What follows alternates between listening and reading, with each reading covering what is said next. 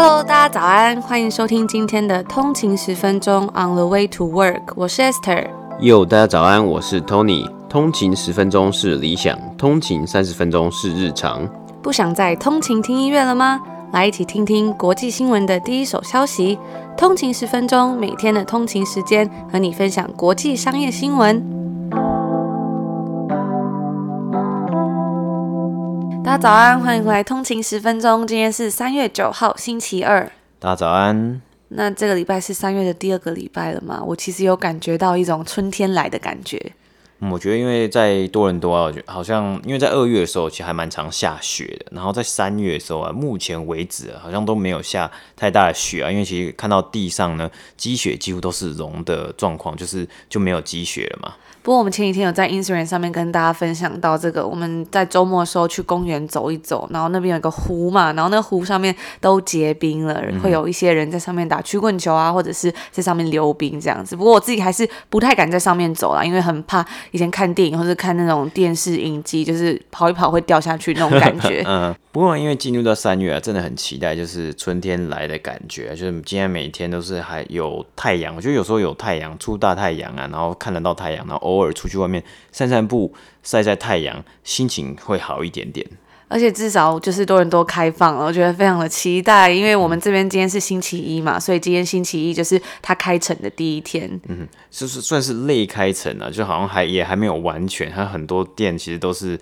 二十五 percent 的 capacity 啊。不过真的是一个。蛮兴奋的消息呀、啊，就是很难以形容那种心情，在被关了这么多个月之后，嗯、虽然也没有要出去或什么，但至少可能之后街上就不会再这么冷清了。嗯，那我们一样就是赶快话不多说，先进入到我们今天的美股指数播报吧。好，今天是北美时间的三月八号星期一，今天的美股三大指数呢，我们看到道琼工业指数是上涨了三百零六点，涨幅是零点九七个百分比，来到三万一千八百零二点。S M P 五百呢是下跌了二十点，跌幅是零点五四个百分比，来到三千八百二十一点。纳斯达克指数呢也是下跌了，下跌了三百一十点，跌幅是二点四一个百分比，来到一万两千六百零九点。那今天是一个礼拜的第一个交易日，今天的道琼工业指数呢收盘是有上涨的，然而标普五百以及纳斯达克指数呢则是下跌的情况。那今天的美国十年期公债殖利率呢是几乎有接近一点六 percent 的。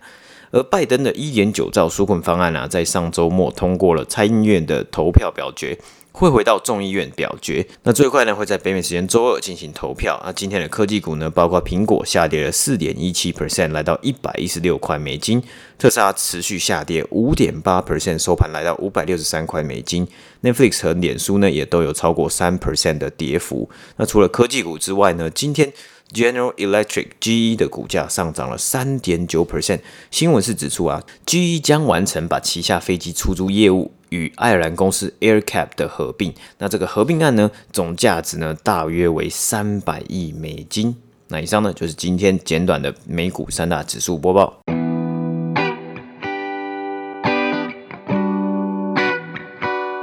接下来跟大家分享的第一则新闻呢，是跟 blockchain 区块链有关的新闻。那我想要问一下 Tony，你觉得一则推特推文可以有多少钱？就是他贩卖这个东西的话，我觉得应该没有很多吧，大概是几十块美金、几百块美金。那如果是 Jack Dorsey 的呢？哦，那应该就蛮多的。Jack Dorsey 是 Twitter 的创办人，然后他目前也是 Square 的 CEO 嘛，也是 Square 的共同创办人。那我们今天就要来分享一下这个 Jack Dorsey 他的推文，在他二零零六年的这一则第一则推文，最后的价格售出是两百五十万美金。两百五十万美金，没错，我们就来看一下，说这个东西到底是什么，怎么可以卖出两百五十万美金？那就像刚刚 Tony 所说的，其实我觉得大家应该都会觉得说，一条推文一个 tweet 应该不值多少钱吧？那我们今天要来聊聊的呢，是最近这种 NFT 艺术品的 hype。最近三不时啊，就会看到在新闻中出现 NFT，真的是非常的狂热。那 Twitter 的 CEO 兼 Co-founder Jack Dorsey 呢，就要来卖他第一条推文，他史上发布的第一条推文，当做一个 NFT，最高出价是 two point five million，两百五十万美金，非常的惊人。那 Jack Dorsey 呢，他在上周五下午的时候分享了一个链接，里面呢是一个叫做 Valuable 的平台。那在这个平台里面，他正在竞标 Jack Dorsey 他二零零六年三月二十一号所发布的推文，而这个推文上面就写着 Just setting up my Twitter。那根据该网站指称呢，截至上周六下午啊，这个最高的出价是 Bridge Oracle 的 CEO Sina Savi 所出的两百五十万美金的出价。那说到这边，大家可能会非常感到疑惑，就是到底什么是 NFT 呢？一条推文怎么能够卖这么多钱？那我们来简单介绍一下，这个 NFT 的全名是 Non-Fungible Tokens。那 Token 这个字呢，它的中文意思是代币的意思，像是停车场的代币啊，大捷运用的那种代币，或者是在 Casino 中的那种代币。而在区块链的世界中呢，Non-Fungible tokens 是一种特别的可以验证的数位资产，因为它不可分割、不可取代，甚至是独一无二的特性，让它非常适合作为资产证明或者是一个资格证明，像是数位艺术品啊，或是之前也非常红的球员卡，或者是门票、学历等等等的。它就像两张带有编号的钞票，那这个世界上呢，不会存在有两张编号一样的钞票，就像这种感觉。那举例来说啊，NFT 它可以代表一幅画、一首歌、一段影片、音乐专辑或是一项专利等等的很多种不一样的东西，或者是我们刚刚有讲到这个一则推文，那它也可以当做是记录跟身份证明，像是驾照啊、出生证明，防止这种东西被滥用或者是篡改。那理论上呢，只要是任何在线上存在的东西，其实都可以被作为 NFT 购买。相较于 Fungible Tokens 啊，NFT 它的关键特别是在于说，它提供一种标记数位资产所有权的方法。那它的所有权呢，会被记录在区块链中。简单来说，就是发行在区块链上面的数位资产。那因为它难以伪造，而且便于追踪的特性，更能确保它的资产价值。而在艺术品上面呢，现在也有艺术微喷防伪加密技术，就是在画中埋入记号，肉眼是看不出来的，要透过专属的 App，你才能扫描验证。那记录画作的资讯做成 NFT，它是更具有无法篡改的特性。除此之外啊，在昂贵的红酒收藏中，也可以把它的身份证作为 NFT。那你在买酒的时候啊，你就可以用手机感应它，放在软木塞的 NFT 晶片。看到它的履历之后啊，一经开瓶，它的晶片就会损坏，那避免之后的二次使用。所以用于在这种红酒收收藏或者是其他的艺术品啊，因为有这个 NFT，就可以减少掉中间人昂贵的手续跟一些交易中可能会出现的麻烦过程，像是一些跨国上面的问题。你可以直接交易 NFT。那甚至有一些购买 NFT 的人还认为说，借助于区块链更可以去帮助证明说这些虚拟物品的所有权。那除了像是这些很昂贵的收藏品之外呢，或者是像在游戏中，它也可以当做游戏里面的道具、武器、服装，或者是其他的物品。像在二零一八年红极一时的区块链养猫游戏 Crypto Kitties，它可以在区块链上面养虚拟的小猫，然后你可以繁殖、购买或者是贩卖这些猫咪，而每一只猫咪呢都有不一样的特征跟 DNA。那在这个游戏里面的 Marketplace，它有一个市集，里面就有各式各样的猫咪。那这款游戏啊，它的获利来源是所有的第零代猫咪的贩售所得，还有玩家在交易的时候，他会索取三点七五 percent 的手续费。那这款游戏呢，吸引了无数的玩家要去收集还有繁殖这些猫咪，而且在近期啊，这款收藏品养猫游戏成长也是非常的惊人，甚至在二月底的时候，它达到了一百八十三万美金的交易量，创下了二零一九年四月以来的新高。那加密收藏品啊，在最近真的是发展的非常的迅速，非常多人像是从艺术家到摇滚乐团都在关注这个内容。摇滚乐团 Kings of Leon 在三月初的时候就宣布说，他们的最新专辑 When You See Yourself 会以 NFT 的形式发布，作为一个数位的收藏品，也让他们成为第一个做这件事情的摇滚乐团。那另外啊，还有在上个月的线上拍卖创下破天荒将近六十万美金价格的一个梗图，一个。的 Neon Cat，那这个 Neon Cat 呢，它是在二零一一年有一个人叫做 Chris Torres 所创作出来的，一只像在飞的猫咪，然后它后面有一串彩虹，应该有蛮多人都有看过这个东西的。那相关的资讯我们也会在我们的 Instagram 上面跟大家分享那个图片什么的。那这个图啊后来就爆红，因为它有一个它的算是背景音乐吧，所以你可以在 YouTube 上面看到非常多关于这个 Neon Cat 的影片啊，或者是很多人看到这个 Neon Cat 之后的反应。那为了庆祝它爆红十周年呢，这个 Chris Torres 就做了一个独一无二的修复版本，在一个加密艺术平台上面，叫做 Foundation 这个平台，它在上面贩卖竞标这个东西。而回到我们今天的这个 Twitter 竞标，其实 Jack Dorsey 啊，他一直都是虚拟货币的拥护者，在他的 Twitter bio 中，他有显示 Bitcoin 的这个 hashtag，所以他加入这个 NFT 的行列，其实似乎不会让人家觉得特别的意外啦。而我们介绍过很多次的 Jack Dorsey 的数位支付公司 Square，在去年十月呢，又购买了四七零九个比特币。那在今年二月下旬，也就是上个月的时候呢，他更加码购买了大概是三三一八个比特币。那以上呢，就是我们今天要为大家介绍这个 NFT 的新闻。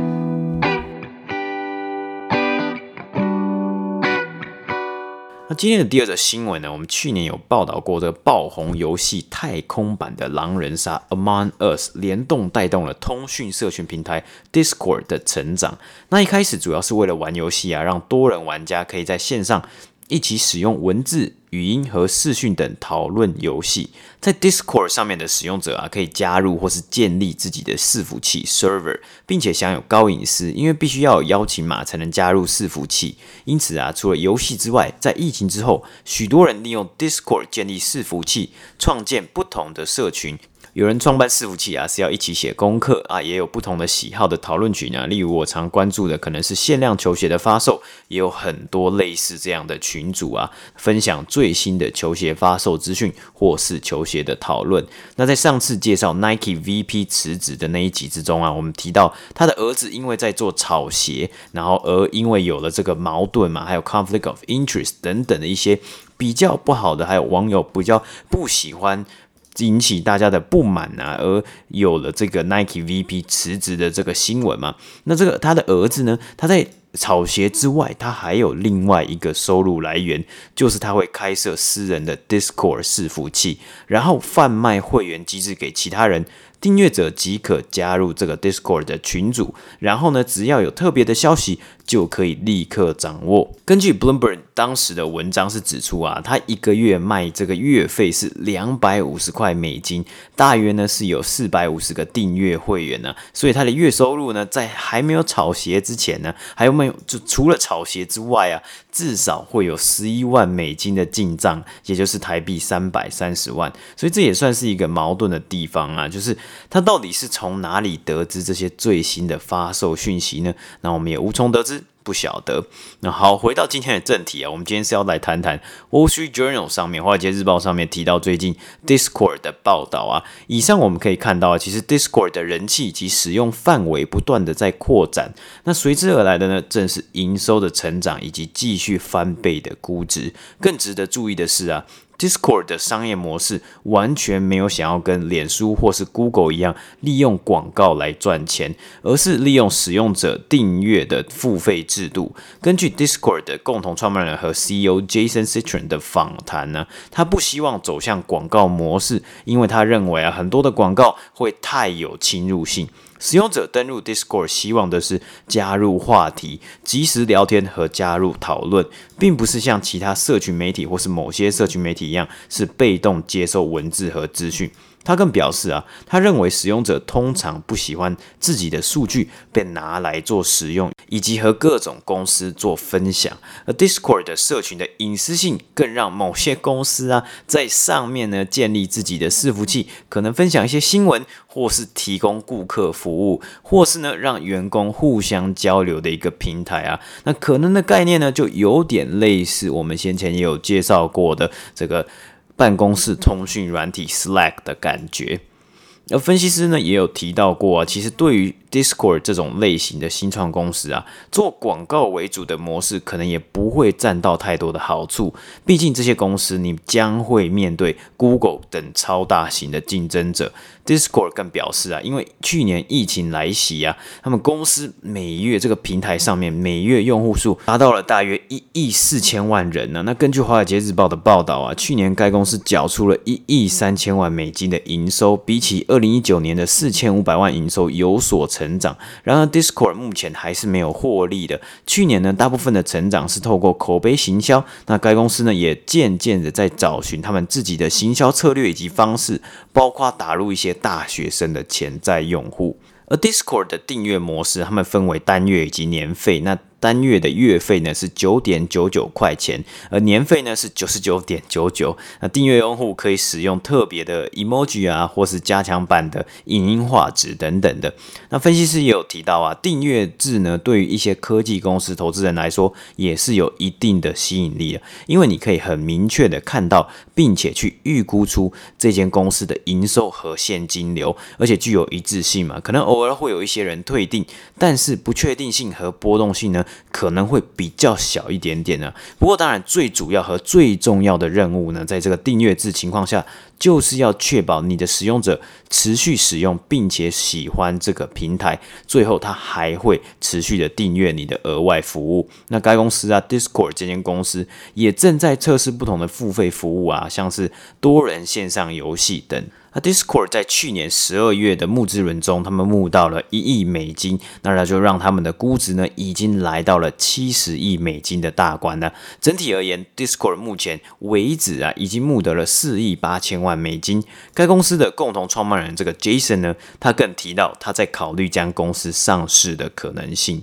然而，虽然前景看好啊，但是同样是社群媒体啊，还有社群平台也会遇到一些共同的问题啊，特别是它的伺服器都是私人的，如何去处理里面的言语暴力、霸凌等议题？包括使用 Discord 也有许多游戏玩家，那这些游戏玩家呢，可能很多都还是未成年啊。包括像二零一九年啊，《Wall Street Journal》其实也有发表一篇报道，它里面其实就在讲啊，就是这些未成年小朋友或是青少年，他们在使用玩游戏的时候，使用 Discord 这些私人的伺服器呢，有可能会出现。霸凌还有言语暴力的情况呢，那这个东西呢，也一样吸引了一些家长的关注。这个部分呢，还是值得持续注意一下。除此之外，Roblox 也预计在这一周利用直接上市的方式，在公开的市场上面、股市上面做交易。然而啊，也有许多报道提到啊，Reddit 等论坛上面的讨论度呢，对于 Roblox 这间公司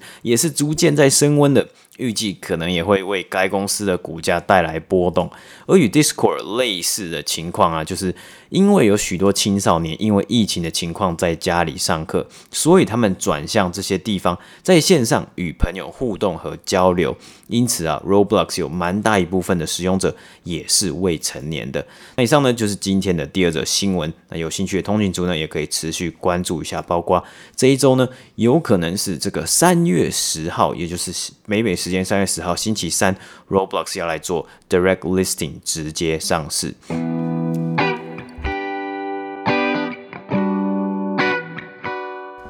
那说完今天的最后一则新闻呢，我们要来分享一个好消息，虽然不是新闻啦，但是就是我们的 Instagram 账号突破十二 K，那也谢谢大家一直以来的支持，所以我们在这一次的十二 K 的一个算是感谢季嘛，会发起一个 QA 的活动，在我们的 Instagram 上面，如果大家有什么想要问我们的问题啊，或者或是大家有什么想要了解的东西呢，也都欢迎在这个 QA 的问题上面回答，会在 Instagram 上面，我们会在礼拜三台湾时间礼拜三的时候开始，然后收集一些问题，我们之后就会把这些问题整理好，然后做一集专门的集数来回答大家的疑问，或者是大家想要了解的东西。那也欢迎大家明天到我们的 Instagram 上面跟我们互动，或者是说你想要跟我们讲的话，或有什么问题都可以。